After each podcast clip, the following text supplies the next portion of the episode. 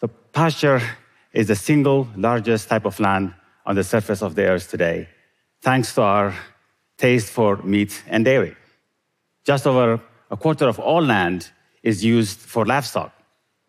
That's more than forests or farm fields or anything else. Most of that land is best for ruminants, such as cows, that can digest high fiber feed, such as grass and straw. However, the process by which grass and fiber is broken up in the stomachs of cows and other grazing ruminants has a byproduct, methane, a potent greenhouse gas. Despite what you might have heard about methane and cows, most of the methane is actually birthed out, not to the back end.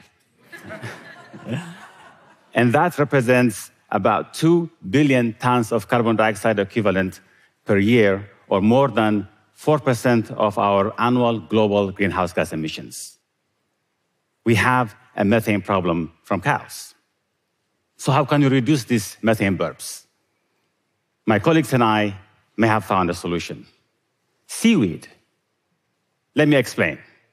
A couple of years ago, an article was published by Rob Kinley and, and colleagues that showed almost complete elimination of methane when seaweed was added to chopped grass in the lab. Great. But as an agricultural researcher, I, I know lots of additives work well in the lab, but not in real animals. But there was something different about seaweed in the way in which it reduced methane. So we thought we should test this in live animals. In collaboration with Joan Salwen, an entrepreneur, and colleagues from James Cook University and CSIRO, we decided to conduct a small experiment to determine the amount of seaweed we might need to use. This was the first ever experiment in dairy cattle, and we had no idea how much to, to give them. So we started with about 60 grams per day, going up to 250 grams. Mind you, this was mixed in with 25 kilograms of their feed. One of the graduate students I work with, Brianna Roque, trapped their methane uh, burps. In that first experiment, the emissions were reduced by up to 67%. Uh, and I thought at first the equipment must have malfunctioned, but it was real.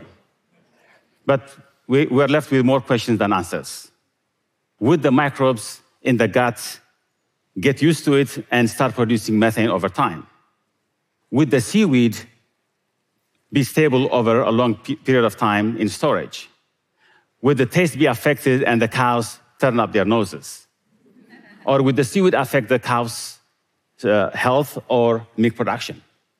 So we teamed up again to conduct another trial. Over a five month period, we saw the seaweed that was harvested three years prior reduce emissions by over 80%. And, and our colleagues in Australia, they saw up to 98% reduction in a similar trial. That kind of reduction is simply staggering. In, in the graph, you see methane emissions in three levels of uh, intake. So the first line is for cattle with no seaweed. The second line is for cows that was supplemented with about 30 to 40 grams of uh, seaweed. And the last one is for cows supplemented with about 60 to 80 grams of, of seaweed. As you can see, as you increase the amount of seaweed, you see a reduction in methane emissions. We have also seen an improvement in bulking up of the beef cattle with no adverse health effects. So it's a win for the environment, it's a win for the farmers and consumers. A panel of 112 people got to taste steak made from steers offered seaweed and control, and they did not detect any difference. We also did a uh, nutritional quality of the meat and we found no difference between animals that were offered seaweed and the control. So, how does it work? some seaweeds contain ingredients that directly inhibit microbes in the cow's gut from forming methane without interfering with food digestion. The amount of methane produced is dependent on how much the animal is eating and what's in the diet. And as such, previous efforts to reduce methane emissions focused on changing the diet or improving forage quality. And we do have potential solutions other than seaweed to reduce methane emissions. Molecular additives to feed, such as 3-NOP, reduce emissions by about 30%. Even garlic and citrus extract can reduce methane burps by over 20% without affecting animal health and productivity. Now, you may ask, why not stop eating beef and drinking milk? that would be a good question. so, adopting a plant based diet with supplements may help shrink a person's carbon footprint in high income countries like the US. But you know, a lot of people are not going to do that. And for the rest of the world, these foods are needed to provide key nutrients such as vitamin B12 and vitamin A, which are critical for brain function, for vision, and immunity. These are found almost exclusively in beef and, and milk. In this graph, you, you see different countries with their annual meat consumption per capita on the bar graph, and then you see the dots representing the stunting rate in children below the age of uh, uh, five years old. And countries that have lower consumption of methane are associated with higher incidence of stunting. I know this firsthand. Growing up in Eritrea, I loved milk and meat when we could get it, which wasn't often. Even as a kid, I always wondered how a cow eating just grass produces nutritious milk I love to drink. And that wonder pushed me into a career to understand and improve livestock production so that people in low income countries do not suffer with stunting and other nutrient deficiency diseases.